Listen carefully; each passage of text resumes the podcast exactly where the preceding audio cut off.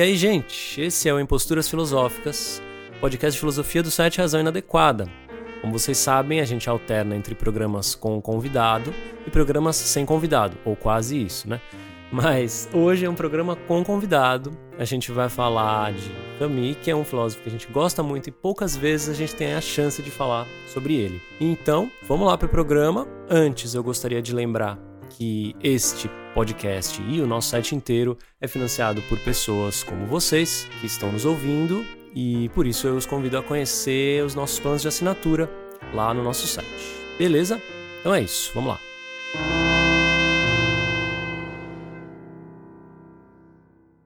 Albert Camus, A Criação Sem Amanhã.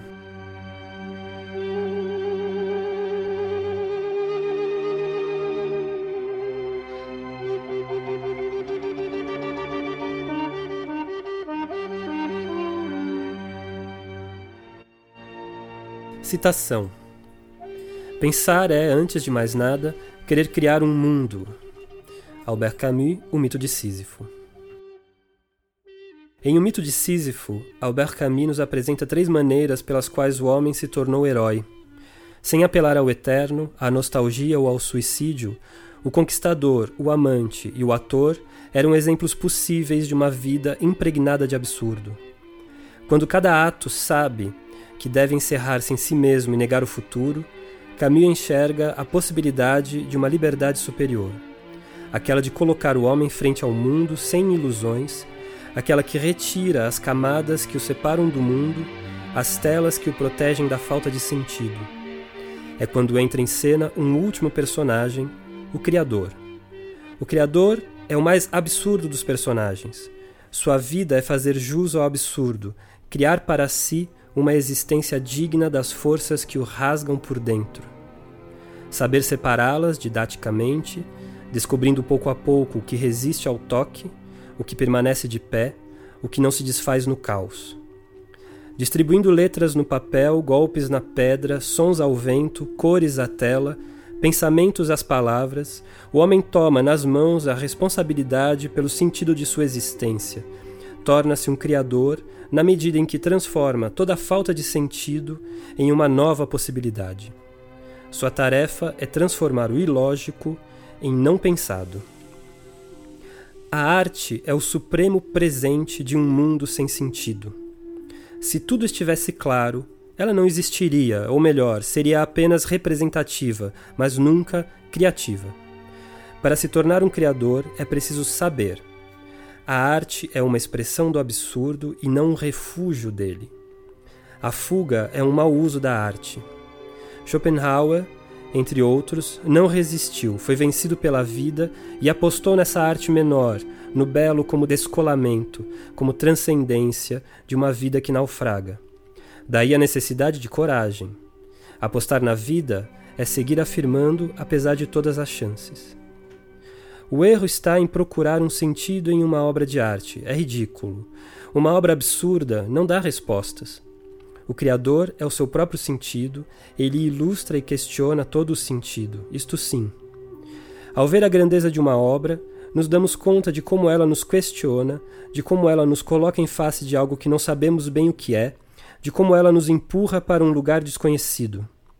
O Criador faz de suas forças um jogo altera as suas velocidades, coloca-as em outras perspectivas. Um quadro é um instante irredutível, um contrassenso.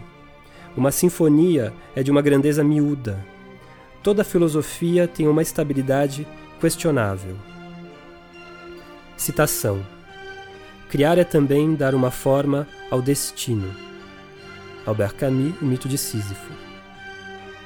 O Criador é aquele que se torna um destino, ele mantém sua consciência sem descanso e conhece sua luta num corpo a corpo diário. Encarnar o absurdo tem o preço de estar presente a todo instante. Não há nada que o homem absurdo deteste mais do que a ausência. O desligamento, a ilusão, a superstição, a esperança são para ele pequenas mortes. Sua liberdade é estar em face da vida com a maior frequência possível, sentir tudo de todas as maneiras. Viver sem negar o absurdo é, ao fim de cada dia, responder não à pergunta: Devo me matar? O Criador coloca-se em guerra com a morte em todos os instantes. Sua obra é uma batalha, sua vida uma campanha. Mesmo sabendo-se vencido de antemão, morto no final de um punhado de anos.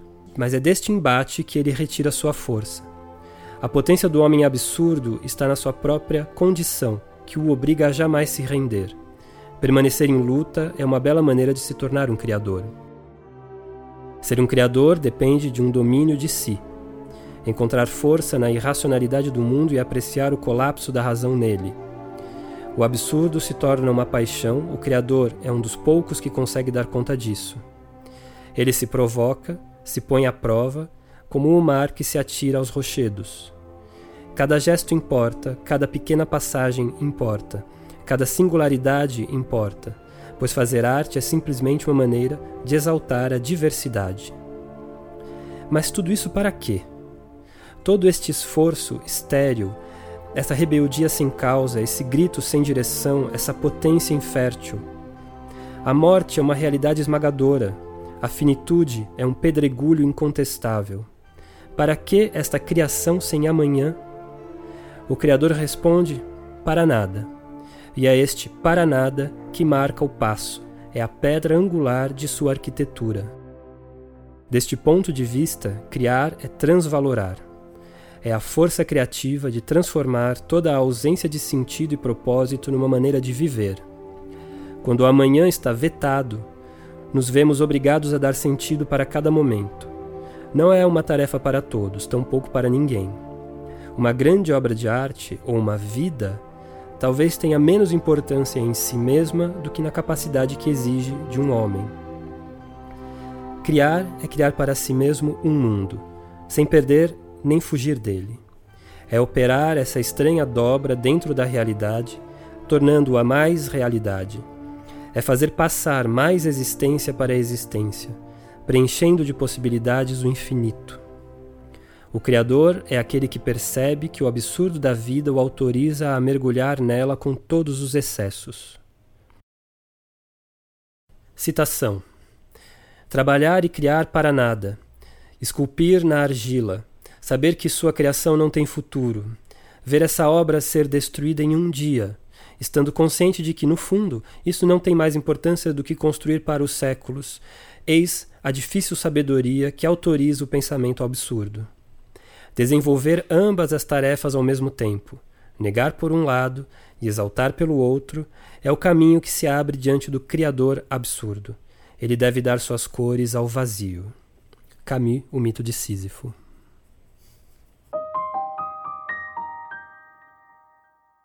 Muito bem. É, Imposturas Filosóficas número 60, eu acho. E, bom, vamos começar. Eu, a gente está recebendo o João Gomes com muita alegria para falar de um filósofo que a gente raramente tem a chance de falar, como eu disse na infelizmente, infelizmente, um filósofo às vezes considerado como menor, incluído nessa nessa categoria ridícula de filósofos menores da qual a gente costuma discordar. E enfim, vou passar a bola para o João se apresentar. E aí, João? Olá, tudo bem? É, claro, eu tenho que agradecer muito pelo convite que me fizeram para vir aqui falar de Camus. É, Camus é um autor que eu aprecio muitíssimo, que me toca intimamente, né? bastante, é, que considero já um daqueles amigos que a gente carrega pela vida, né? sem nunca ter conhecido pessoalmente, mas a gente sente uma proximidade muito grande. É, que às vezes nos salvam de momentos que a gente precisaria de uma palavra amiga. A gente já encontrei essa palavra amiga no meio, eh, nos textos de Camus. É, justamente nesse sentido, não tem como chamá-lo de um filósofo menor, porque ele cumpre uma, uma, das funções mais importantes da filosofia, né? Justamente resgatar a alegria, a potência, a felicidade, né? e, e, e, claro, a radicalidade também do pensamento em alguns momentos importantes. Então, muito obrigado pela, pela chance de poder conversar sobre Camus. É, Gostaria também de aproveitar essa, essa abertura, é, já que tem a ver com o Camus também, divulgar um pequeno curso que vai acontecer é, em março, dias 12, 19 e 26 de março. são quintas-feiras, vai ser à noite, das sete e meia às dez e meia, uh, na Casa Tombada. É um espaço muito interessante, que tem ali do lado da Parque da Água Branca, perto do metrô Barra Funda, né, perto da PUC e tal. Uh, e é um curso sobre Camus. Uh, o título do curso é Cidade Absurda, Cidade Revoltada. Então é exatamente esse o tema. É uma discussão sobre a noção de cidade, ou seja, de experiência e de vida coletiva, né, a partir do que uh, dos textos de Camus. E não só os textos filosóficos, mas sobretudo os textos literários. Né? É, então é importante dizer que o Camus é um filósofo importante, mas ele é importante também porque ele é um escritor importante, né? E as duas coisas juntas é que, no fundo, revelam todo o interesse e a força do pensamento do Camus, uma coisa junto com a outra. Então vai ter muito texto literário do Camus, muito importante para essa construção da imagem da cidade e o que se propõe nessas imagens em cruzamento com a sua filosofia e com as correspondências, as anotações, os cadernos. Então, é, fica feito, fica aqui o convite para quem quiser ir lá, curso curto, três dias. Tenho certeza que vai ser bem legal. É, é, é acho que você falou de cara duas coisas que é, é, eu acho que são muito importantes da gente abordar para quem não está acostumado a ler o Albert Camus. Uh, uh, primeiro, que ele é um escritor de literatura também, né? Uhum, eu sim, acho sim, isso sim. muito legal. E a questão do ser um filósofo menor é uma coisa que me irrita, né? E, e, eu acho que a gente podia falar um pouco disso, na verdade, no, no quanto ele é. Ele tá meio que. Ele é um outsider, né? Eu uhum, sinto isso. Uhum. O Rafael, a gente tem conversado muito sobre isso. Um estrangeiro. Eu sinto que ele tá fora de qualquer tipo de rótulo, de categorização. Ele, ele né, não, não, não, você não consegue fazer facilmente isso com ele. Uhum. E acho que são dois temas é, importantíssimos para a gente introduzir um pouco o que, que a gente vai. sobre quem a gente vai falar hoje, né? Sim, sim, não, perfeitamente. Acho que vocês têm toda a razão. E essa impressão, uh, a gente pode ter lendo Camus uh, sem nenhum preconceito, né? Uh, na comparação, às vezes, com grandes sistemas filosóficos, grandes, grandes nomes de, né, de filósofos é, canônicos, né? É, mas é interessante você falar de um filósofo menor, porque a gente poderia subverter essa expressão ah, de uma maneira extremamente positiva, né, sim. né, para Camus, uma filosofia menor, como tem uma literatura menor, pensando nessa ideia da literatura menor que vem de Deleuze, né? É, nesse sentido, talvez o Camus se encaixe perfeitamente. Perfeitamente. Né? Pensar uma filosofia, mas pensar uma filosofia menor, é, uma filosofia mais próxima justamente das questões é, é, do humano. E o humano não tem nada menor que o humano, né? O humano é uma coisa grande, o humano é uma coisa muito pequena. É, e talvez por ser tão pequeno a gente veja de maneira tão difícil. Sabe um jeito legal de definir o que é o menor uhum. nessa uhum. subversão? É uma filosofia que não quer ser amiga do rei. Ah, sim, cara, perfeito. puta como tem Isso é filósofo é que quer ser amigo do rei, né? Puta merda. É Platão, é Hegel, é Kant, os caras escrevendo e dedicado ao rei, né? É, que, é, que é pra agradar. Os filósofos menores, eles querem que se foda. Eles estão escrevendo por outro motivo. E eu tenho Sim. certeza que o Camus tá uhum. tá nessa categoria. Quando a gente fala dessa maneira, ser menor é demais, é ótimo. Perfeito.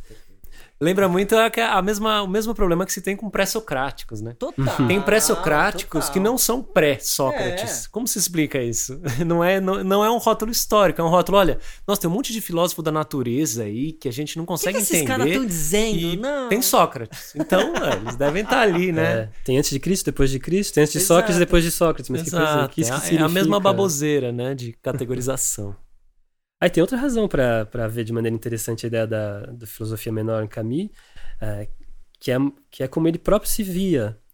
É, a, a, os ensaios, ensaios né, para ele, isso também é interessante dentro do campo da filosofia, né, a ideia da forma ensaio e tal, mas os ensaios não são para ele a atividade principal né, da sua escrita, ou da sua atividade pública principal. O que ele mais amava fazer, que conferia maior importância, era o teatro e o jornalismo. Né? É, também como atividade de resistência. Então, atividades práticas, né, é, de quem trabalha com o texto e com o pensamento, é, uma, com, com uma proposição, com uma ação direta, pode ser até mesmo chamado de uma forma de ação direta textual, na sociedade, era jornalismo e teatro, por vias diferentes. Então, isso ele era completamente apaixonado. E a literatura caminha junto com isso, junto com o teatro, né? E os ensaios vêm para completar essa, essa, é, esse conjunto né, é, de um pensamento que, para ele, é, estava mais profundamente ancorado na arte, de fato. Né? Até no jornalismo como uma espécie de ensaio. Né? Os textos dele jornalísticos são pequenos ensaios. Né? É, ou, pequenas, ou pequenas e grandes reportagens. No começo até que se aproximam da antropologia, em certo sentido. Mas está fundamentalmente ancorado na literatura. Então ele pensa dentro do universo da literatura e é de dentro do universo da literatura que sai a voz dos ensaios filosóficos do Camus. Talvez por isso pareça que ele é um filósofo menor, porque ele não fala de dentro da filosofia. A filosofia é um outro canto da literatura, dentro da estrutura da, do conjunto de textos do Camus. Ele é um estrangeiro dentro do campo, ele é da, um filosofia. campo da filosofia. Exatamente. E, e eu adoro isso. Eu adoro Porque as áreas, conforme elas vão se sistematizando e crescendo, elas vão se tornando muito pesadas às vezes. Eu, uhum. como músico, sentia isso muito na minha formação, às vezes. Que é conforme eu. E aí não tem como não lembrar de Foucault, né? O saber implica um certo poder e às vezes sobre nós mesmos, né? Conforme você é autorizado a dizer algo, você se torna muito pesado. Você, você vai perdendo a capacidade de transitar nesse, nesse próprio campo. E então ser um estrangeiro é maravilhoso, porque você chega metendo louco. Você chega, você pode falar mal do Nietzsche, falar mal do Marx, falar mal de quem você quiser, sabe? Porque você não deve nada a ninguém. Você não é um Nietzscheano, você não é um marxista. Você tá ali. Seu, seu lugar é outro. Isso é maravilhoso, isso confere uma, uma liberdade, né, à escrita. E ao mesmo tempo, aquela frase linda dele que é se você quer fazer filosofia, escreva romances, né? Então é isso. É genial, essa é frase é isso. é linda. Se você quer fazer filosofia, escreva romances. Primeiro que a quantidade de filósofo que se, se, se usa de exemplos literários, o Camus já faz o contrário. Ele já escreve literatura e fala: ah, deixa eu sistematizar um pouco Exatamente, o que, que eu tô dizendo Sim. aqui, né? E segundo, esse, esse peso, né? Ele não precisa desse, desse peso enorme para falar. Ele, tá, uhum. tá, ele tá muito mais solto. É ele resenha os primeiros textos do Sartre comentando isso, né? É... Ele diz, bom, esse texto é muito interessante, né? Esse, esse autor tem futuro, esse rapaz. Mas veja, é um romance que é uma grande alegoria do, de, um, de um pensamento filosófico. E a literatura não deve se prestar a isso. Um romance à tese, né? De tese, como ele chamava. Ela tem que ser independente, ela tem que ter uma vida própria, né? Você não vai testar uma ideia filosófica num texto, num texto literário. Então ele não fazia isso. É, mas ele entende quão difícil é estabelecer esse equilíbrio para quem vem da filosofia. Né? E ele reconhece que, no, que, que uh, o, o, Sartre evolui né? e consegue, depois, finalmente, achar uma, uma voz literária para si. Né? É, eu, não, eu, não, eu não lembro se ele comentou os textos da, da Simone. Acho que não. Mas o Sartre ele comenta assim no começo. Né, tá? Tem futuro, mas ainda não está ali. né? Justamente por isso. É... E nesse ponto é uma pena ele ter morrido tão cedo, né? É, absurdamente cedo. Quantos romances teriam vindo, né? Quanto mais coisa cedo. teria vindo, né? Exatamente. Ele morreu com quantos anos? 46, 47 anos. Foi nos anos 60, né? É. Caramba. É... E aí você pensa né, na idade com, com a qual ele morreu e a, e a produção que ele teve até essa idade é fascinante. É humilhante também. É. Mas é fascinante, assim. Começa a escrever muito jovem. Sim. É... E eu gosto, hein? Nossa, eu, é... eu, tenho o livro O Avesso e o Direito. Pois é. Primeiro livro dele, 22 anos. Quem gosta de conto, né? Uhum. Que é um outro estilo que ele manda muito bem. É um livro belíssimo. Pois é. Já é um, nessa idade. Já né? na, e, e, os elementos que ele vai, claro, ainda muito rústicos, mas elementos que ele vai trazer com uma força uhum. depois uhum. ali de um jeito muito bonito. Ele amava esse texto, apesar de dizer. Tem uma certa ironia nisso, mas diz, ah, ninguém escreve bem com 20 anos e tal, né? Uhum. é, mas tudo que eu sou fundamentalmente está já naquele texto. Então vale ler por isso. Pode ser que literariamente tenha várias imperfeições, assim, mas tudo que Sim. eu sou, que construiu construiu em mim e que uh, uh, cresceu, né? Que criou raízes, cresceu e, e, que produziu o que eu produzi até agora, vem desse, desse momento e vem desses textos que você, que você encontra no avesso no direito. Então, é, é, por isso também a beleza, um frescor, né? É, do, do Camus, é, que a gente não encontra muito, talvez, nos textos seguintes, ele fica mais sério, mas tá tudo lá já. Tá, Tá tudo lá. Né? No avesso no direito e núpcias, retorno à paz, essas coisas, né? Uhum. Tem a ver com, as- com a relação dele com a com sua terra natal, principalmente. É, o pensamento mediterrâneo, Uhum. a questão da vida e da morte, né? Como Sim. Enfim, tá, tá tudo ali, é muito bonito. E, e eu gosto muito, no Camus, já que estamos nesse, nesse tom menos focado em um conceito e mais, mais na, na produção mesmo, eu gosto muito desse jeito de, fala, de fazer filosofia, que é você identifica o tempo inteiro o que move aquele pensamento. Quais são as questões, os problemas e uma certa sensibilidade que move aquele pensamento. Porque muitas vezes, em determinadas análises mais extensas e sistemas mais acaba, acabam passando por lugares aonde isso se perde um pouco, se perde Uhum. de vista esse contato direto com o pensamento, né? E eu acho que isso fica muito claro na filosofia dele, um certo incômodo, né?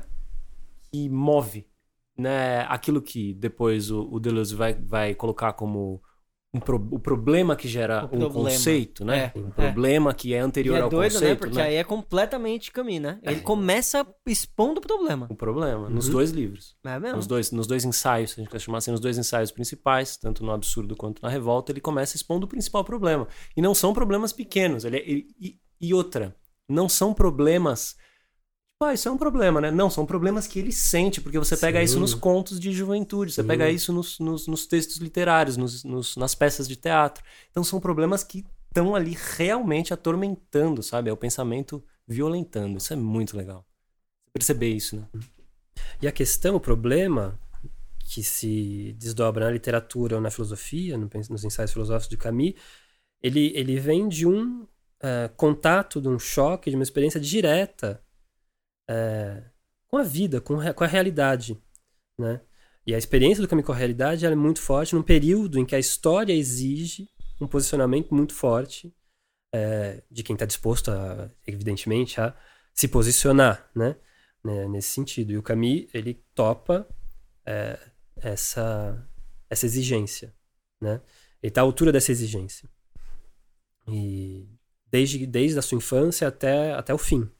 Né? Desde a sua infância muito pobre, no subúrbio da, de Argel, até a- o que ele observa nos centros das grandes metrópoles europeias, mas também nos subúrbios da grandes- das grandes metrópoles europeias e eh, sul-americanas, né? Uhum. lembrar a viagem que ele faz ao, ao Brasil, que a gente pode comentar mais pra frente, mas que ele percebe também os mesmos, os mesmos problemas.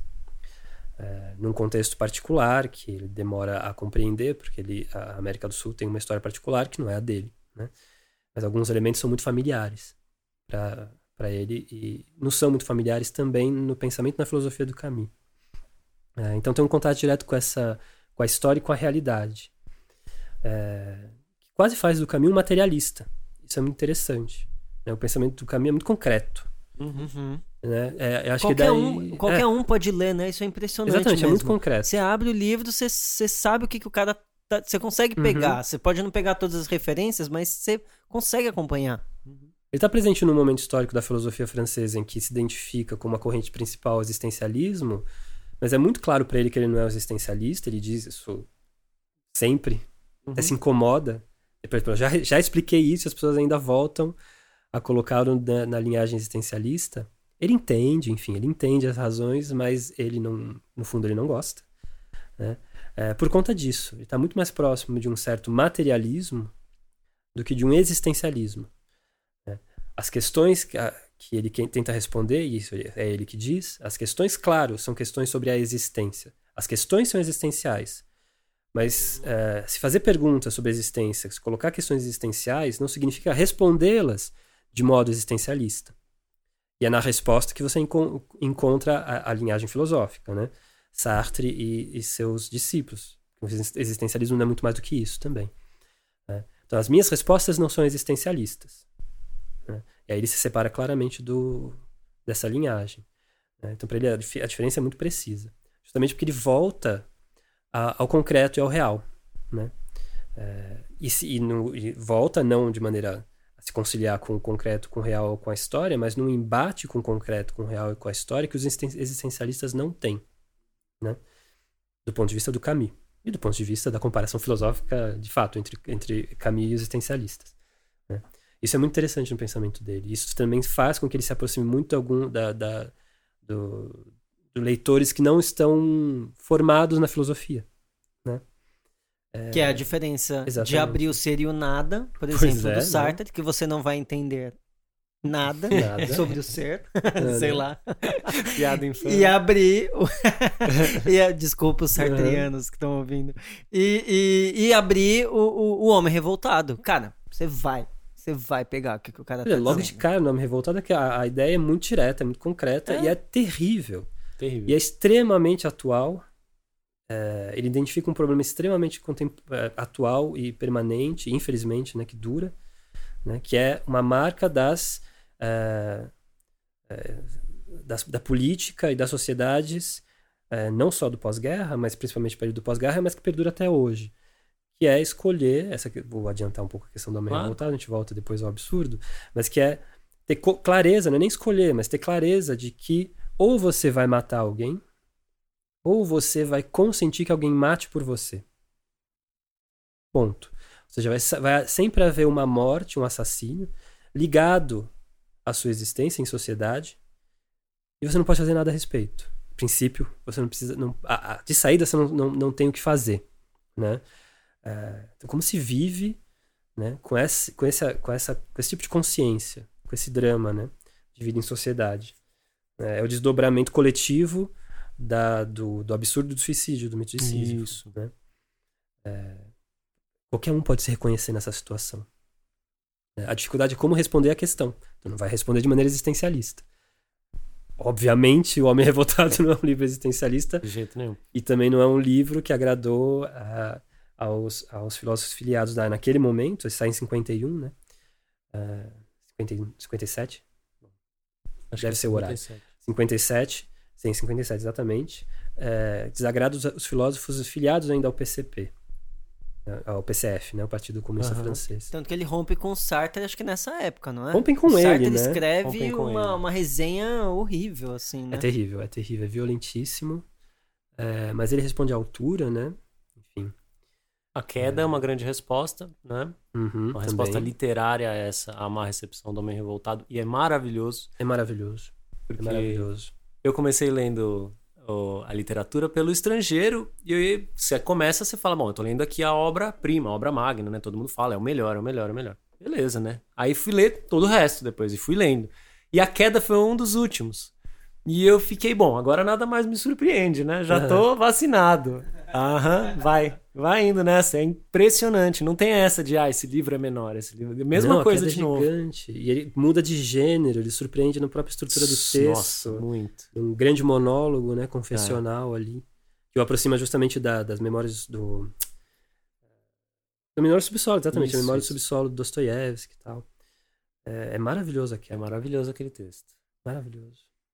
E eu queria voltar então à questão do Uhum, absurdo, que aí vai ficar ainda mais claro o problema que é assassinar ou consentir com, né? E se a gente for pensar no problema que está no centro do, do, do absurdo, é justamente, ou melhor, o, o problema ao qual se, se desenvolve a partir da condição de, de absurdo, a condição de uma razão que não se encontra no mundo, é o problema do suicídio, né? Sim, sim. E esse problema, portanto, como resposta, como, como conceitos que ele, que ele levanta, são como esses que a gente abriu hoje, a criação. Uhum. São conceitos que respondem sempre calcados, né, com, colocando o pé firme no chão e afirmando a vida, a despeito de uma lógica de morte, seja ela qual for. Seja ela qual for, nada mais autoriza a morte, a, a se, a, se, a se escolher por uma lógica de morte. Isso, então, obviamente, vai ser desenvolvido no, no sentido do, do assassinato. Não tem como, Uhum. porque a partir do momento em que se recusa a própria morte, se passa então a buscar motivos e a afirmar alguma coisa no lugar. E nessa afirmação leva a recusar o assassinato. Né? Uhum. Exatamente. É, e principalmente, é, no caso do assassinato, né, do, que está nome revoltado, principalmente recusar o assassinato é, que tenta se justificar por uma razão qualquer que pareça superior, superior à vida humana. Então não existe nem para o caminho é impossível conceber que exista uma filosofia, é, um sistema político, uma ideologia que se coloque acima da vida humana. Se ela cruza essa linha, é, ela vai em direção ao desastre completo, né? E, e, e nega a si própria. Né? Que é um pouco... Por isso que ele desagradou tanto aqueles é, que ainda apoiavam o, o governo de Stalin, depois de, de, se conhecer já em 57, evidentemente, né, os campos na Rússia. É, ou seja, co contra todos os sistemas totalitários, quaisquer que sejam. Né? E é engraçado porque é, isso, isso tem uma raiz uh, uh, dogmática longa, que eu acho que, que, que remete a Platão Uhum. criando uma república, criando uma ideia de um sistema perfeito que, que abarcaria todo o real.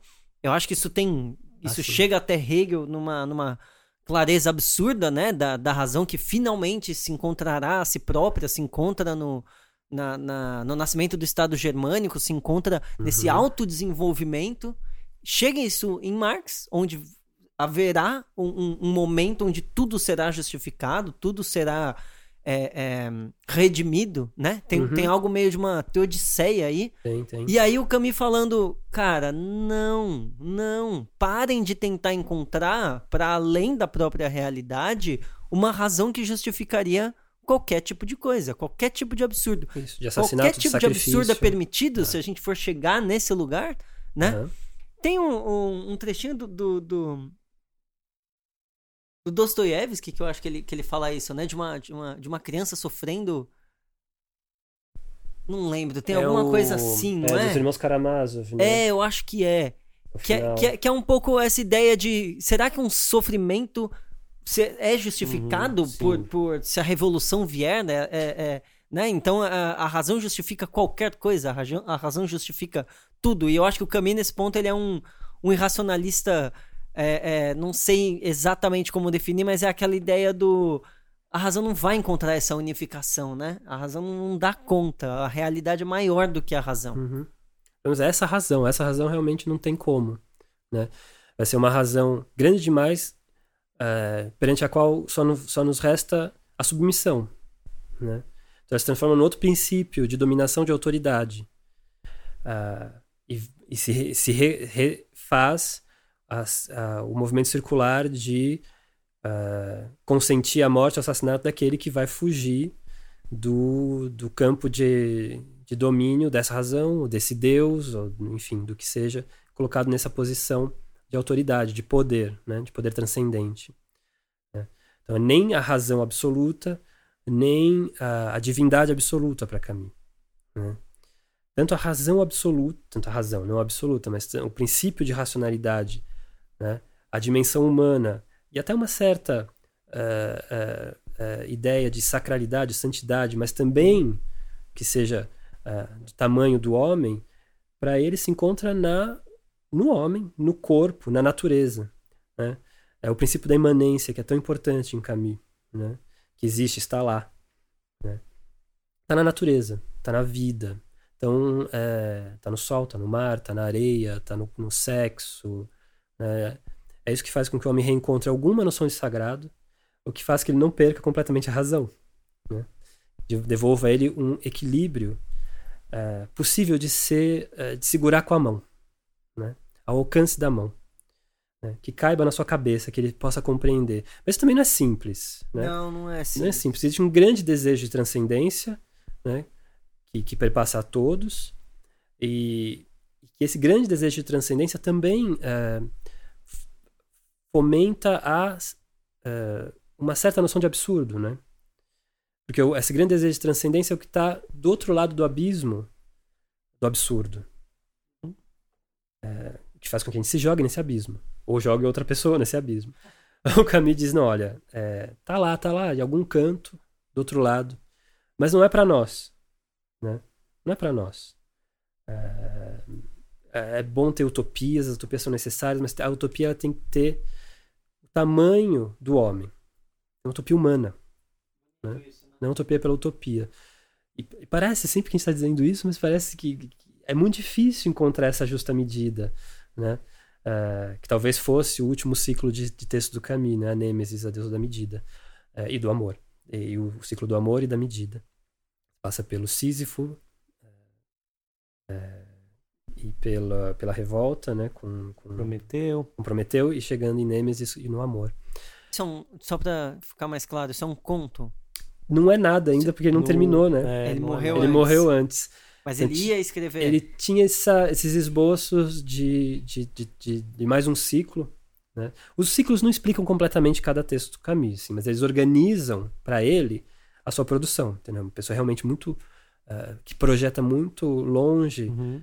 A- o desenvolvimento né, do seu pensamento. Não só ele, outros filósofos fazem isso também, mas isso também é algo que nos surpreende, que consegue projetar em 10, 20 anos o caminho de um raciocínio. Impressionante. É muito impressionante isso. Mas a gente imagina que o, que o, o primeiro homem, né, o romance inacabado que estava com ele durante quando É. ele se acidentou, morreu no acidente de carro, faria parte já desse, desse próximo ciclo, né?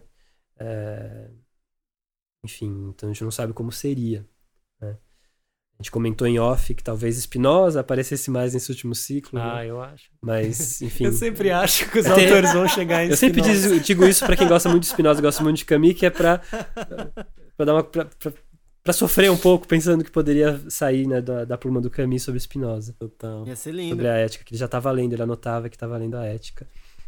É, mas o absurdo, ele tá. Esse, é, é um recuo nesse grande desejo de procurar a transcendência, né, que nos ultrapassa demais, assim, e que pode nos sufocar.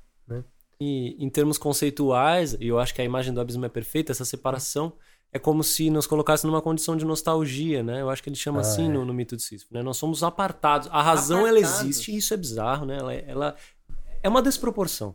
A gente, em relação ao mundo, estamos numa relação de desproporção. Uhum. Ou seja, o que a gente tem que fazer é buscar justamente medidas e proporções. Mas essa sensação que nos domina parece ser a sensação de nostalgia, né? É esse parece ter alguma coisa do outro lado, não é possível, né? Aquela isso é muito do... e por isso que, que a gente fala que é muito próximo da gente, né? Porque parece e a gente ouve isso o tempo inteiro. Não é possível que não tenha nada. Não é, É. possível que a gente morra e vá para lugar É. nenhum. Não é possível que a energia toda e o cosmos não tenha uma organização. Sabe? A gente Uhum. sente que está apartado de, um- de algo que explique tudo. E o caminho fica nesse lugar. É. É. nesse lugar que a gente fica. Ele diz, ah, que seja. Lidar com isso, né? Lidar Que seja, isso. mas eu não tenho condições de saber. É. Que, eu- que eu acho que é o, o, o, o mito de, de, de Sísifo é, é, é a perfeita ilustração disso. Porque o, o, quais são as três figuras? Tem o Sísifo, tem é Dândalo, não é isso? E um... Dédalo e Prometeu, Prometeu no os no condenados. é. Não, mas é, o, um é que tenta buscar uma, uma fruta que sempre É o- se afasta é o- dele. É o Tântalo. É.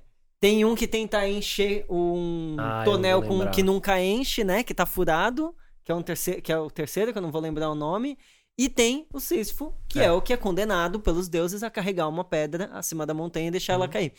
Se a gente for pensar, é porque eu tô, eu tô na brisa de, de. Eu tô lendo Hegel e Schopenhauer. Então, Nossa. se a gente for pensar, é o completo oposto da dialética. Na- o, o conceito de autossuperação, né? Aham. elevação, o conceito Verdade. é uma ideia de elevar ao mesmo tempo conservando Uhum. e superando.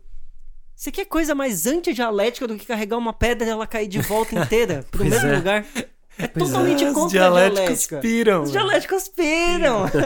Porque a ideia da dialética é a pedra vai subindo se no seu alto movimento de subir a pedra. Alguém Vai leva, não. subindo. Você larga, alguém vai lá e. E ela chega lá em cima e tadã, a pedra suprema chegou, né? O espírito da pedra. Só que e não. aqui não. É. A pedra cai. Ele nem todo. resolve de maneira dialética essa questão, né? Ele volta pra buscar a pedra e o trampo é esse. É isso. Assim. É esse, é a condenação dele. E o filho da manhã ainda fala, e a gente tem que imaginar ele feliz. É maravilhoso. É lindo, cara, porque é isso. É, é, é- é essa nostalgia de que a gente vai chegar, a gente vai voltar. Tá quase acontecendo. E, o- e o Gami fala: Eu sei, eu também gostaria que acontecesse. mas não vai acontecer. Vamos viver então.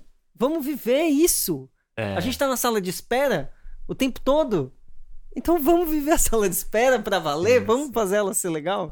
Pra quem não leu o mito de Sísifo, é, eu acho que vale a pena lembrar o porquê ele, ele retoma essa, esse, o mito né, do Sísifo e essa imagem justamente da condenação da pedra E como ele transforma aí, como ele atualiza isso para a vida do homem cotidiano, porque aí fica claríssimo, né? Eu acho. A escolha dele é perfeita. Então, é, como você disse, essa é a condenação do Sísifo. É condenado por ser muito astuto, muito ardiloso também, condenado pelos deuses a rolar uma grande pedra, montanha acima. Quando chega lá em cima, ele solta a pedra, a pedra rola toda de volta, né, para as esferas inferiores. Ele desce, empurra de novo, a pedra está em cima. Uma pedra imensa. É, é, é uma condenação sem fim, eterna, e sem, uh, sem fim nos dois sentidos, né? Ele vai ser condenado eternamente a fazer isso e ela não tem fim, ela não tem finalidade, né? uhum. né? Ou seja, é uma, um trabalho que nada produz. É um trabalho vazio, né? Sem zero produto desse trabalho. Só a, só a condenação, o esforço e tal, né? É, você tem imagens desse tipo de, de condenação é, em outros escritores, mas você tem também em, é, é em experiências diretas de, de, aprisionamento, de prisão. Né? O Camus devia conhecer isso muito bem, é, outros autores também, de fazer com que presidiários, por exemplo, quebrem pedras, carreguem um monte de pedra, levem para um lado, aí depois eles dizem, não, agora você leva de volta para aquele outro lugar. Assim, uhum. né? Você fazia isso. Né? Não sei se se faz ainda. É um trabalho completamente exaustivo e sem sem nada produzir. Isso acaba com alguém. Realmente acaba com alguém, com a pessoa. E o Camus diz disso. Ora, é, parece excepcional esse tipo de, de, de, trabalho improdutivo, mas o que a gente faz todos os dias? A gente acorda, come, pega transporte público, vai para o trabalho, trabalha, almoça, pega transporte público, come, dorme, acorda, come, pega transporte público, chega no trabalho, trabalha, almoça, trabalha, janta, dorme e, e fica fazendo isso igual todos os dias, Até todos morrer. os dias. Né? Essa é a nossa pedra. Né? Então, uh, o, o Sísifo para o Camus não é qualquer coisa. O Sísifo o Camus é o trabalhador é, contemporâneo, é o trabalhador pós-revolução industrial, é o trabalhador do século XX, século XXI, né? que trabalha completamente alienado é interessante aproximar o, o pensamento do Camus da ideia de alienação, porque é, tá lá, uhum. da maneira como. mastigado da maneira como ele faz, mas tá lá, né? É, como tá em Marx, né? exatamente. É, tá lá a alienação nessa, nessa, nesse, nessa pedra, né? no absurdo da condição do trabalhador contemporâneo. Tá na ideia de revolta, ele não fala da luta de classe, mas ele fala que é isso que move a história é a revolta. Uhum. Né? Ou seja, né? tá ali. É, é, é esse o absurdo da vida cotidiana. Todo mundo, infelizmente, é capaz de se reconhecer nisso. Né? E é num determinado momento em que você se dá conta disso que você experimenta o absurdo. Você tem a sensação do absurdo. Você tá, vive nele, mas você toma consciência. Primeiro você tem uma sensação, uma experiência. Às vezes são pequenas experiências ao longo da, do dia, ou uma no dia, ou ao longo da vida. Mas uma hora ela tá lá. Você sente profundamente. E aí o que você faz? Ele fala até, numa esquina qualquer, um homem qualquer dá Exatamente. de cara com um absurdo como se fosse uma parede. Parece que nada aconteceu, mas aconteceu algo fundamental. É, né? é, é complet, completamente imperceptível para quem está de fora, mas a pessoa pode desabar completamente internamente quando, se, quando percebe isso. Né? Então, não é uma filosofia, esse pensamento do Camus, que, que, tá, que vai em direção a um universal, a um absoluto. Né? Ele está pensando, pensando muito diretamente né? E muito humanamente a condição do trabalhador, do homem trabalhador contemporâneo, né? Sim, sim, sim. Não pode perder de vista isso. E no Homem Revoltado ele fala muitos sobre essa condição do trabalho esvaziado uhum. da sua dignidade, né? Achei o trechinho. Achou ah, o trechinho? Então vai, Achei manda o trechinho ver. que você falou. Numa esquina qualquer, o sentimento do absurdo pode bater no rosto de um homem qualquer. Tal como é, em sua nudez desoladora, em sua luz sem brilho. Esse sentimento é inapreensível. E aí ele, ele, ele continua parecido com o que o João falou, que ele, que ele escreve assim: cenários desabarem é a coisa que acontece. Acordar, bonde, quatro horas no escritório ou na fábrica, almoço, bonde, quatro horas de trabalho, jantar, sono e segunda, terça, quarta, quinta, sexta e sábado no mesmo ritmo um percurso que transcorre sem problemas a maior parte do tempo. Um belo dia surge o porquê. e tudo começa a entrar numa lassidão tingida de assombro. Começa. Isso é o importante. Nossa. É isso. Não, eu quis Como dar exatamente os o exemplo. franceses escrevem bem. Aí, Caralho. Ah, ele como ele é um- escreve bem. Um ponto fora da curva também. Você vê. Então, eu quis dar exa- exatamente o exemplo dele. Porque não Exatamente. tem exemplo melhor. E a intenção do livro é essa. É dirigida pra essa pessoa. Não é pro estudante de filosofia. E tá não lendo é pro no bonde, filósofo. É provavelmente. pra esse cara. É um pequeno manifesto, né? É. Até. Algumas passagens do Mito de Sísifo eh, parecem um pequeno manifesto. É, Então, essa passagem é importantíssima também por causa dessa ideia do começo. É, O Camus também diz isso. É, Por hábito, é, o absurdo nos parece um limite intransponível da lógica ou da razão. né? Você chega numa situação em que você não, não vê saída, você não consegue pensar em nada, né? e você diz, nossa, que absurdo. Essa expressão, meu Deus do céu, que absurdo. Né? Essa expressão em nós diz isso, não consigo racionalizar mais. Né? Essa situação, essa ideia, essa condição se impõe diante de mim de uma maneira que é, não consigo verbalizar nada que a defina, que a explique, que a contorne, nada. Ela só é absurda. Né? Às vezes até no sentido positivo, enfim, a gente não consegue mais racionalizar diante da situação. Então, é, nesse ponto, é um fim. Né? A nossa razão chega no seu limite e aí a gente diz que absurdo. Né? Para o caminho, não. O absurdo nunca é um fim. Porque se ele é um fim, e é, chega a esse fim e, e é aprisionado por ele, porque aí você tem situações absurdas em que a vida se, a vida se coloca em jogo, né? É, tem, tem situações, evidentemente, em que a, a gente não tem controle, por exemplo, uma guerra, né?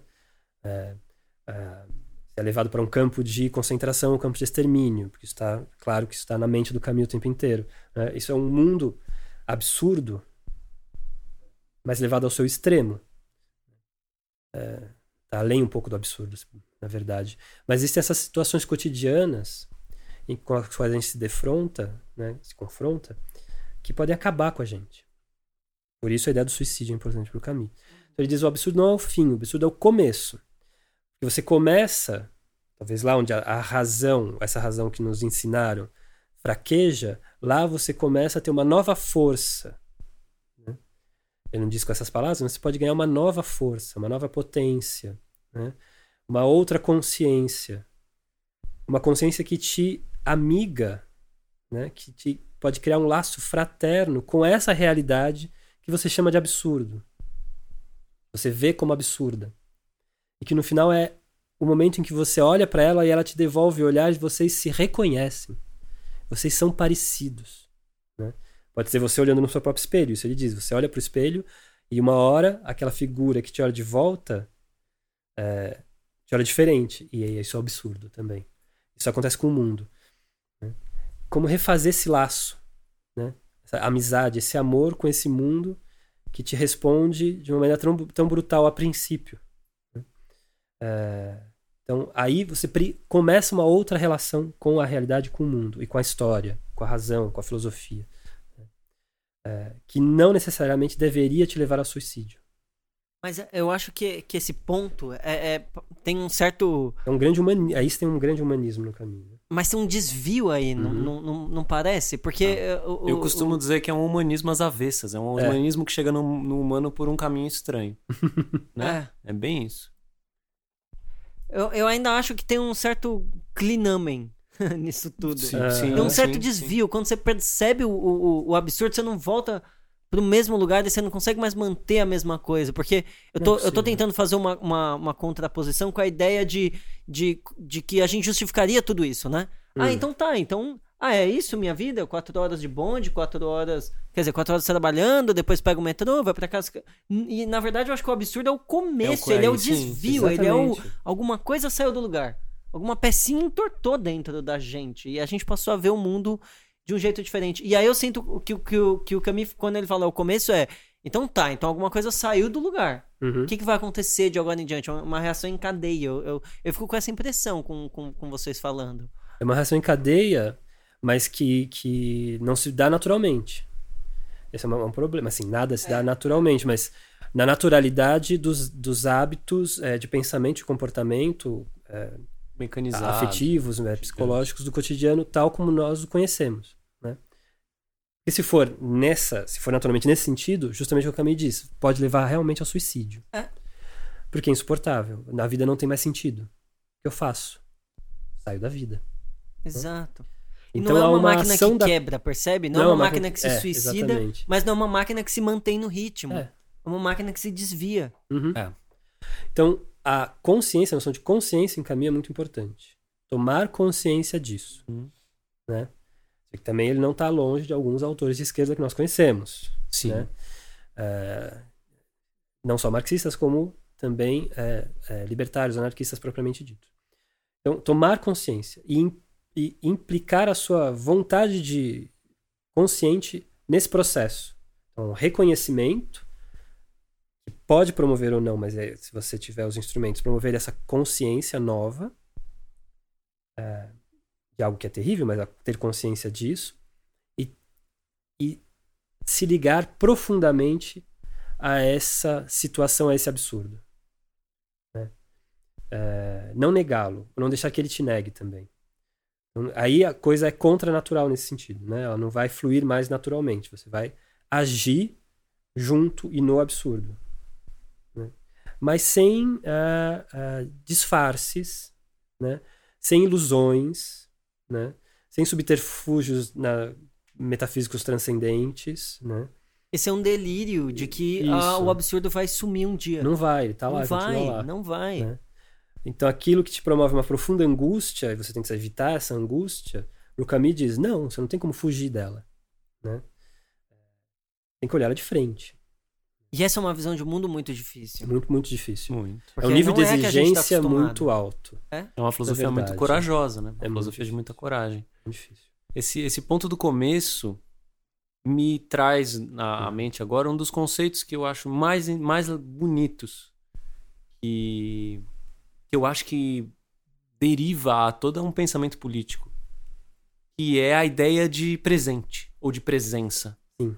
Eu acho que essa ideia no Camus é ímpar, assim, é linda, porque nesse, nessa, nessa, nesse embate que a gente tem com a vida, qual o maior problema? É a morte. Ele Uhum. vai, né? Se a gente levar isso à, última análise, né? E se a gente recusa a morte, o que sobra? A vida, né? A própria vida, o estar vivo. E o que é o futuro?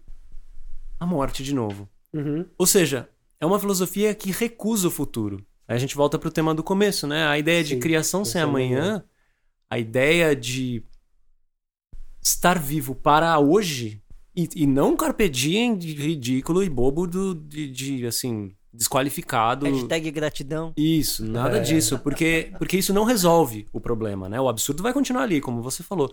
Mas essa ideia de mas essa, isso faz a vida aí começar de algum ponto, né? Porque conquista-se um pequeno, um pequeno território de alguma coisa, um pequeno momento de algo maior. E, e isso traz a gente para um, para um pensamento político mais efetivo.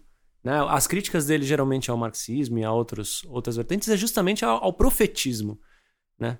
Trabalha então pela revolução, né? E um dia o reino dos céus virá. E, cara, não, é, a sensação desse, de- dessa é uma morte em vida, né? Então, o resgate desse conceito eu acho fundamental e acho ele maravilhoso, assim. E, e- e ele vem com ares contemplativos, né? Com, com imagens de contemplação como sol, como sentir o sol, né? Como sentir, como estar na praia, como e né? essas, essas coisas trazem a gente para um momento muito específico, né? Que é o, o momento da vida, o momento cotidiano da vida. Ah, você tem total razão. Isso é importantíssimo no pensamento do Camus. É, em todos os seus textos, na literatura e, na, e nos ensaios filosóficos, né? Tem personagens que, que têm, são testados, vamos dizer assim, que se colocam, né? Diante da realidade é, ou é, assumindo a completa relação com o presente, né? Sem as ilusões de uma do amanhã, de um futuro, de um grande, do grande futuro, Grande futuro, né? é, ou tentam, pelo contrário, vencer essa, esse limite do presente e ir até o fim, né? Exercer uma lógica, levar a lógica, né? a razão, ou no caso dos personagens do Camus é a razão, né? Não é a, a religião, né? a espiritualidade, mas a razão até o fim. Quando você leva a razão até o fim, a lógica até o fim, você vai em direção à morte uhum. né? de si e do outro, né? O que acontece quando, quando ele escreve Calígula, né? É, ele apresenta nas peças, é, no teatro só aparece mais, eu acho em Calígula, no estado de sítio, no Justus, né? E aí ele explica essa situação no Homem Revoltado, né? Também. É, quando ele fala dos, desses terror, dos primeiros terroristas, uhum. né? Levar essa lógica até o fim é, e levar-se à morte até o fim. Né? Só que aí o que se faz? Tem uns estados, grandes estados, grandes ideologias, né? que promovem a morte de outro uh, e não de si mesmos, né? Eles não é, desmoronam. Na verdade, eles são só. É, é, é só o crime. Né? Racionalizado. É só uma, um crime racionalizado, não é nem a lógica levada até o fim. É o crime racionalizado, entronado no lugar de poder. Isso é insuportável para o caminho, como deveria ser insuportável para qualquer um. É, é, e esse presente em Camus, ele é, é que no, o que nos salva é, e que nos é daquilo que a gente toma consciência, né? do, que nos salva da morte, justamente do suicídio. E que pode promover o espírito de revolta. Né?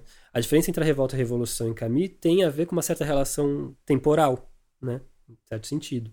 Né? A revolta ela tem um limite, ela percebe o limite, o homem absurdo é aquele que percebe os seus limites, o limite da razão, o limite da sua vida.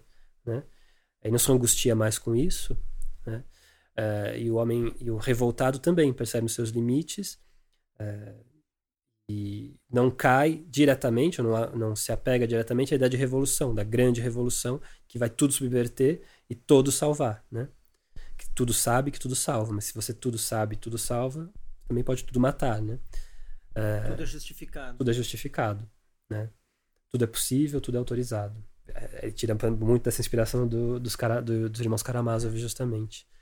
É, o, a revolta não tem um limite, a revolta tem uma medida. O absurdo também é um limite, uma medida. Tomar consciência desse limite, individualmente e depois coletivamente. Né? Uh, então tem uma relação temporal. A revolução promove, né, é, é, promete um grande futuro, mas a revolta age no agora.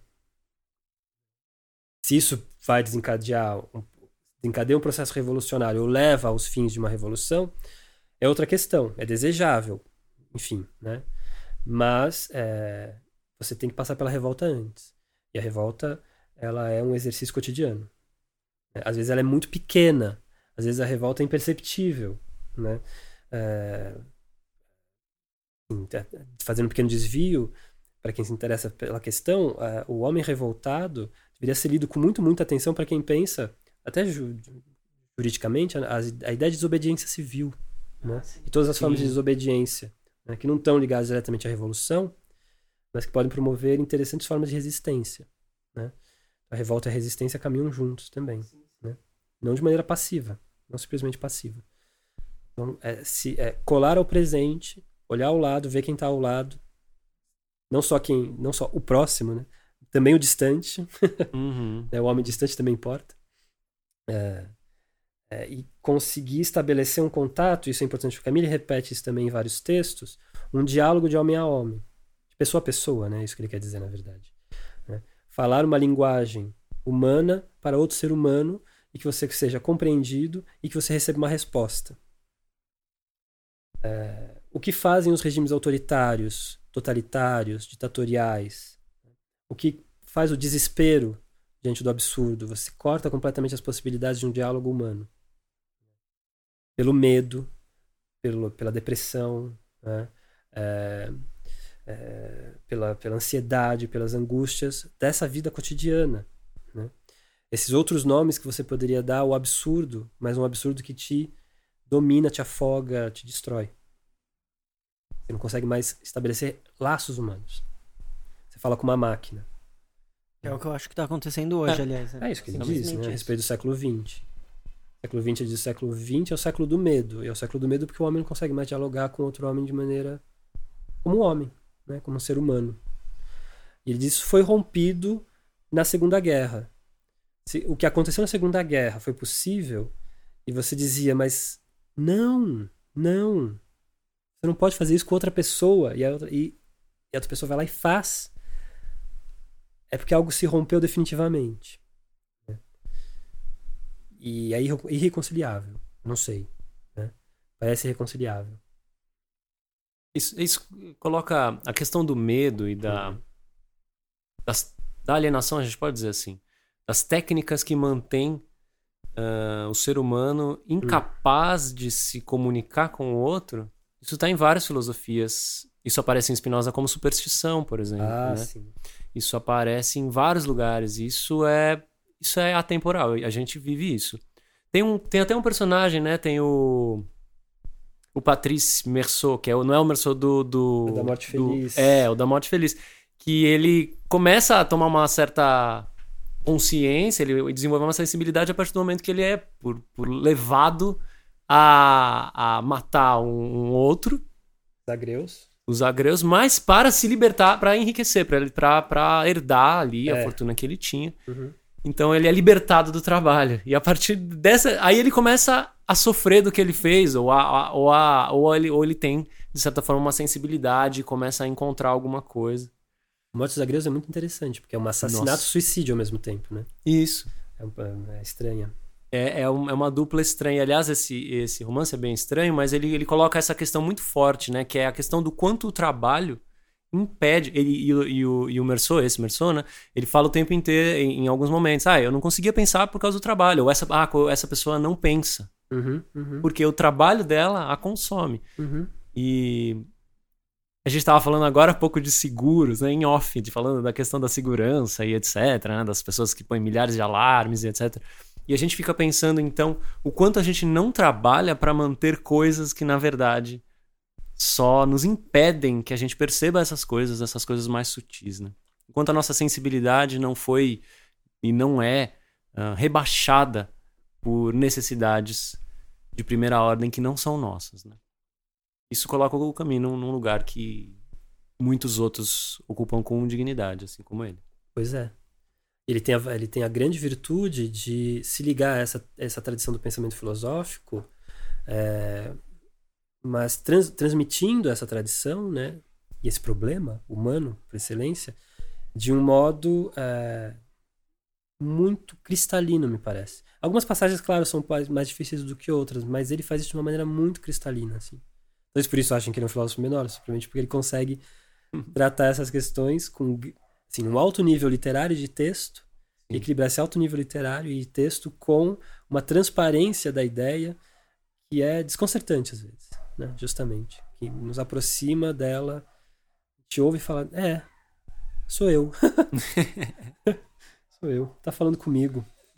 Né? Essa ideia de amizade em Camus é tão importante.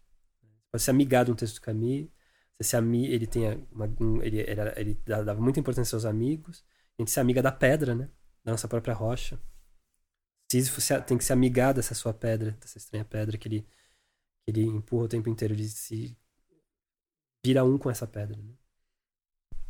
É, tem, é interessante porque o, o, em termos de literatura, essa condição que você descreveu, né, da, da, da alienação, da falta de, de diálogo, é, também promovida pelo medo, aparece só para fácil, ser facilmente identificada para quem não conhece muito Camus, desde os, já nos textos de alguns nos títulos de alguns textos, como o avesso e o direito, mas principalmente no exílio e o reino.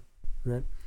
É, de cara você percebe que a, a princípio a gente pode achar que é ou uma coisa ou outra, mas não é, é o avesso e direito, hum. e principalmente o exílio e o reino. Né?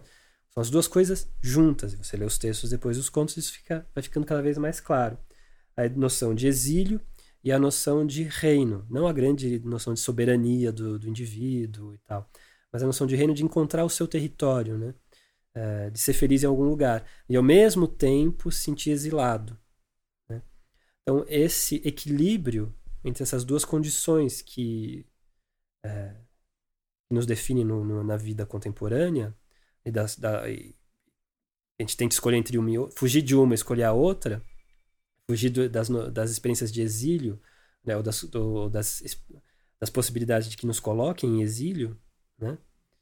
por exemplo, estado de sítio, a, na peça, a cidade de Orã é cercada por causa da peste, né? entes queridos separados, né? essa separação toda, que é uma separação coletiva, individual, mas íntima, interna, né?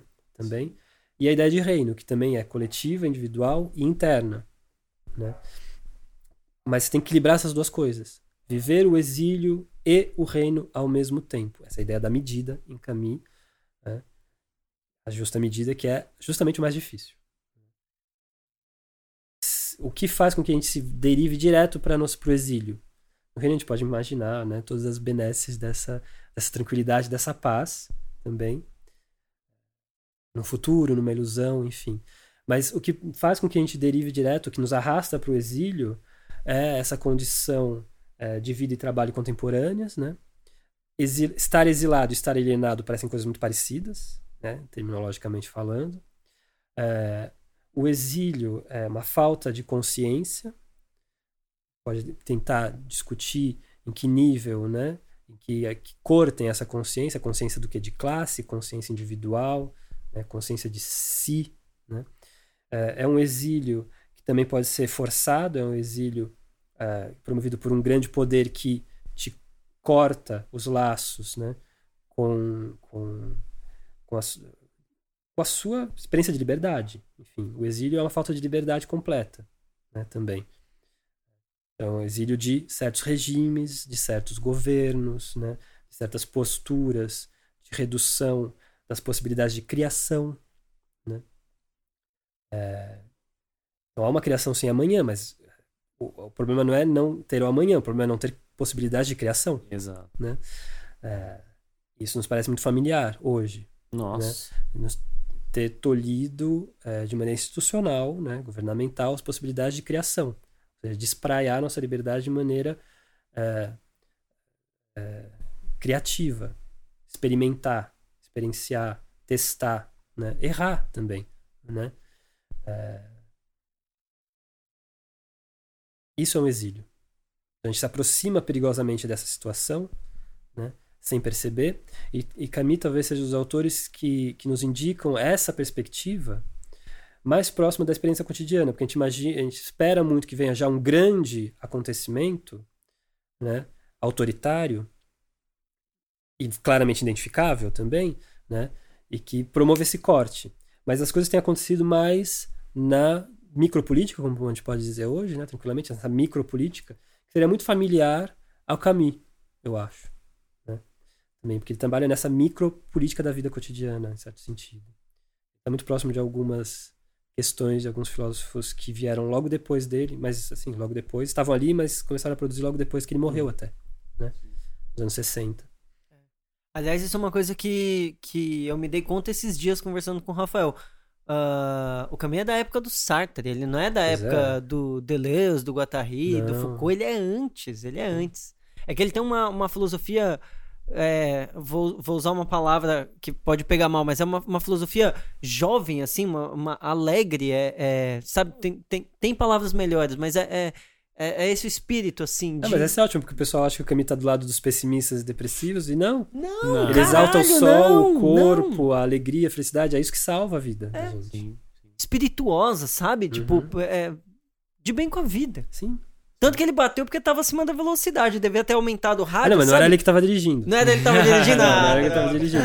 Mas deviam estar num papo bom lá. Ele e o é. Michel Galimar, um dos, dos filhos, né? Aí começou a tocar uma ah, música é, boa, foi aumentar a música. Olha só, não sei o quê. É, Morreu. Era um carrão e tal. o, o, que eu. O que a gente não falou e que, e que pouco se fala, né? É justamente isso, de que é uma filosofia que se coloca a tarefa de ser feliz, né? Assim. Uhum. Ah, teve um nesses dias, né?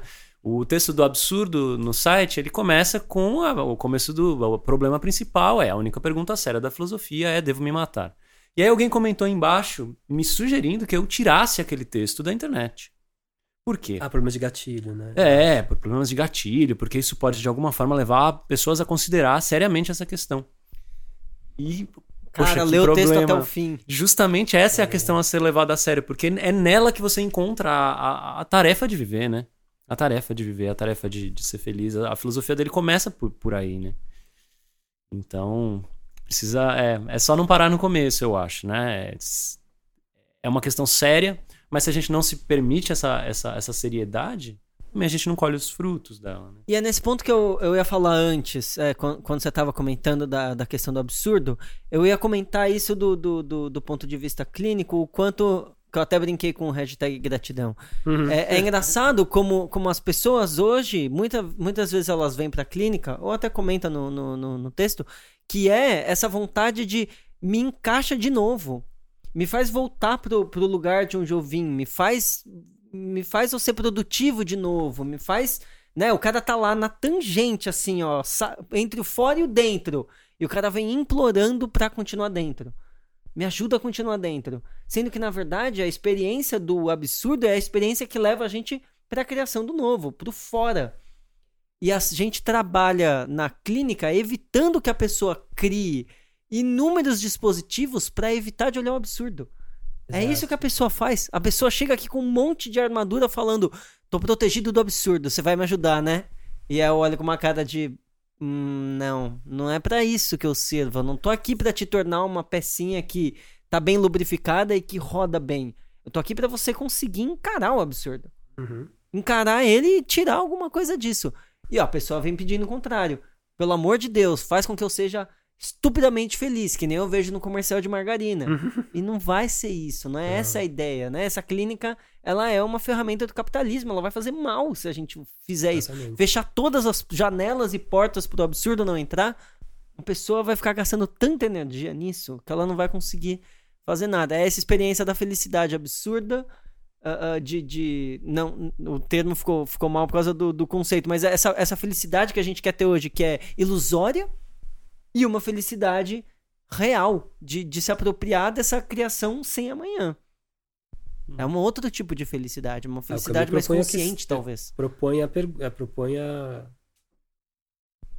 lança a pergunta.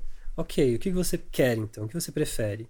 É. Ser feliz ou ser consciente? É. É obviamente, o Caminho nunca, nunca lança questões fáceis de serem respondidas. Nunca, né? né? Mas pa- se aproxima disso, desse tipo de felicidade Mas é uma felicidade Né? estúpida, né? completamente estúpida. Porque o que a gente tá falando não é também uma tristeza, uma depressão. A gente é tá sua, falando de né? um outro tipo de felicidade. Uhum. Então você quer uma felicidade estúpida ou você quer uma felicidade autêntica? A felicidade autêntica tem dor. Verdade. A felicidade estúpida não. Ela tá lá, às vezes ela não tá mais lá. Se ela volta. Enfim, né? Esse estado de felicidade constante é, alucina é alucinação, né? Ó, você vira uma grande alucinação. Verdade. Pra encerrar, a gente tem um último bloco. É uma pena encerrar esse programa, parece que tem muito Porra. a se dizer. Mas pra encerrar, a gente costuma fazer alguma pergunta que veio à cabeça ao longo da discussão. Eu tenho uma um tanto ousada, mas eh, você tem alguma que eu Cara, não. não? então tô- eu tenho uma um tanto não vai. Pra se perguntar pra alguém que gosta de Camus. Eu vou fazê-la, mas você pode não responder se você quiser e a gente pensa alguma outra. Mas é. Você mataria algum dos nossos governantes? Cara, adorei a O pergunta. problema não é a pergunta, o problema é a, pergunta, é a resposta ser gravada. É, por isso que Então eu tá falei. aí a minha por eu resposta. Por isso que eu falei. Eu, eu vou. Não, eu- porque eu vou falar, eu vou falar Eu ia por mim. fazer isso, eu eu, vou ia, falar eu por ia mim. voltar a pergunta pra você, porque eu vou te falar, o Rafael tá tendo muita Eu tô dificuldade tendo muita revoltado. dificuldade. O Rafael me liga sim, à noite, Não, é chorando, pra desesperado, falando, Rafael, Eu eu, não pa- consigo. Vocês têm meu número também, me coloca nessa Eu vou, conversa. coloco, vou ligar, vou ligar. Mas é eu uma vou, dificuldade eu- mesmo, Foi é um quase uma problema. pergunta retórica. É. Eu sabia que, É. que ia te colocar numa saia justa porque eu queria falar sobre isso. Eu. Não, Eu- A pergunta não me coloca numa saia justa, não, eu tô brincando. né? Eu não tô brincando com o fato de ser gravada a resposta. Mas é, tem a minha resposta e tem a resposta, enfim, que eu poderia tirar dessa conversa com o Camus, né? E sobre Camus. É, é, não. Vamos dizer assim, não. Né? Pensando como Camus. Tem um momento em que ele, ele é, está nos, tá nos, nos cadernos, eu acho. ele comenta do final da, da, da final da guerra, né? No final da ocupação alemã na França. Desculpa se eu me estender muito no Não, tempo, mas ele não, comenta não da- tem- da- disso tem e da resistência, da experiência da resistência, né? Na França ocupada. Ele diz: é claro que é, tem um certo. Nessa condição, nessa situação, homens que não jamais haviam pensado em empregar violência é, foram levados a isso, né? Foram levados a matar. E é claro que nós temos que entender né, essa, essa- esse exercício da violência, não é mesmo? Né, e da morte nessa situação. Agora, o, que é e vai acontecer, enfim, a gente estava nesse contexto histórico é, de resistência ao ocupante, né, ao inimigo. O que vai ser muito difícil de lidar depois da libertação é com, com esse ódio, o ódio que nós tivemos que produzir em nós para que esse movimento de violência fosse necessário e que agora a gente carrega conosco depois da libertação. Sim. O que fazer com isso? O que fazer primeiro com essa memória da violência o que fazer com esse ódio que a gente carrega, né? Que pode vazar na sociedade. A sociedade agora está impregnada disso. Isso é algo que a gente conhece muito bem, eu acho Muito também na- hoje, né? Esse discurso de ódio constante que é fomentado também por, por esse governo. né? É um governo do ódio que fomenta o discurso de ódio, que se mantém no discurso de ódio. Né? Eu me diria, a gente deveria ter conseguido lidar com isso. Porque estava lá de alguma maneira já. Aqui, né? Tô falando no Brasil, já estava aqui de alguma maneira. Essa herança maldita, né? é, desse ódio. Fora isso, ele reconhece, claro, que a violência às vezes é necessária, mas a violência é necessária nos momentos em que a violência tem lugar. Agora, quando a violência ela escapa dos controles, do controle, é, assim, do Estado, da sociedade, enfim, né? E, e ela começa a ser exposta, é, celebrada, admirada, né? a violência como morte mesmo, né? Morte do outro e tal.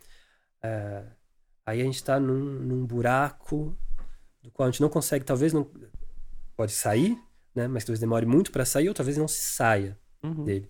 Né? É, eu acho muito sensível isso que ele diz a respeito da experiência própria, né? Da, da saída da guerra, porque vai além da questão de uma guerra, de uma ocupação, tem uma, lidar com esse ódio, né? Que sempre vai ser alimentado.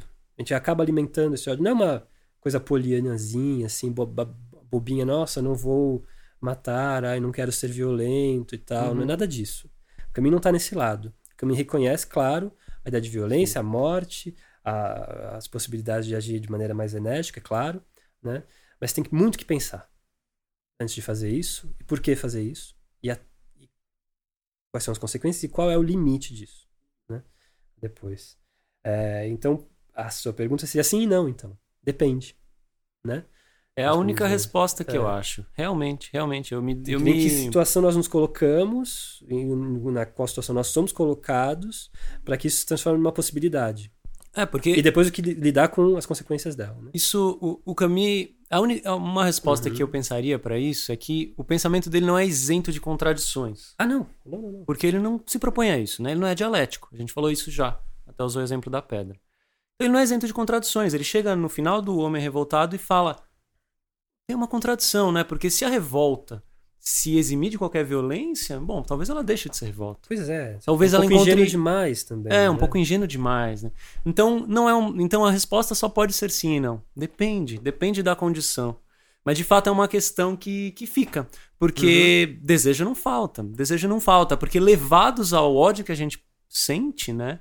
Levado ao, ao, a no- à situação que a gente vive, né? É fácil desejar a morte de determinadas, de determinadas pessoas, né? Pensem em Hitler, se vocês não querem pensar em ninguém Pois vivo. é, tá vendo? Mas vê, é um exemplo paradigmático, né? Aí é parece fácil responder. Eu devia ter feito a Mas pergunta, e você outros, mataria né? Hitler. Vou voltar! que aí, aí ia ficar mais fácil. Tava procurando aqui a passagem que eu, que eu citei, porque é tão bonito também o que ele diz. É um texto sobre não violência, pra você ver, né? É, ele diz assim... é, a tradução é minha, então se tiver alguma imperfeição me, per- me perdoem.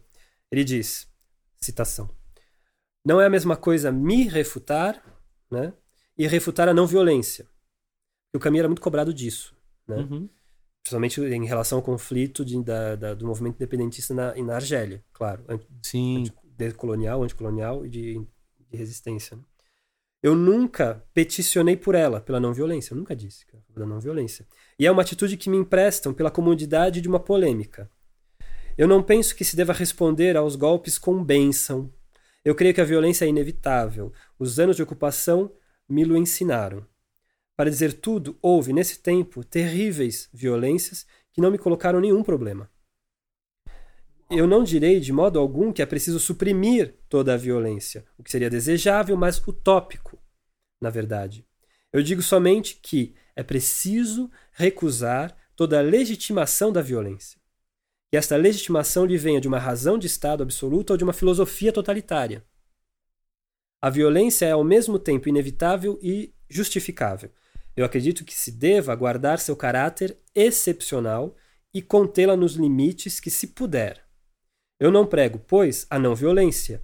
Eu conheço, infelizmente, a impossibilidade. Uh, nem, como dizem os farsantes, a santidade. Também não prego a santidade. Eu me conheço demais para crer na virtude toda pura. Mas em um mundo no qual nos empenhamos para justificar o terror com argumentos opostos, eu creio que é preciso dar um limite à violência, encurralá-la em certos setores quando ela é inevitável e amortecer seus efeitos aterrorizantes, impedindo-a de ir até o fim do seu furor. Eu tenho horror à violência confortável. Da citação. Aí fica Genial. claro, eu acho. Genial. genial. A resposta que ele daria, não? A resposta que ele daria. Maravilha, acho que temos bastante para pensar ao longo da semana. E queria agradecer, João. Ah, muito obrigado por ter vindo. Muito... E é isso aí, gente. Boa semana. Tchau, tchau. Até a próxima.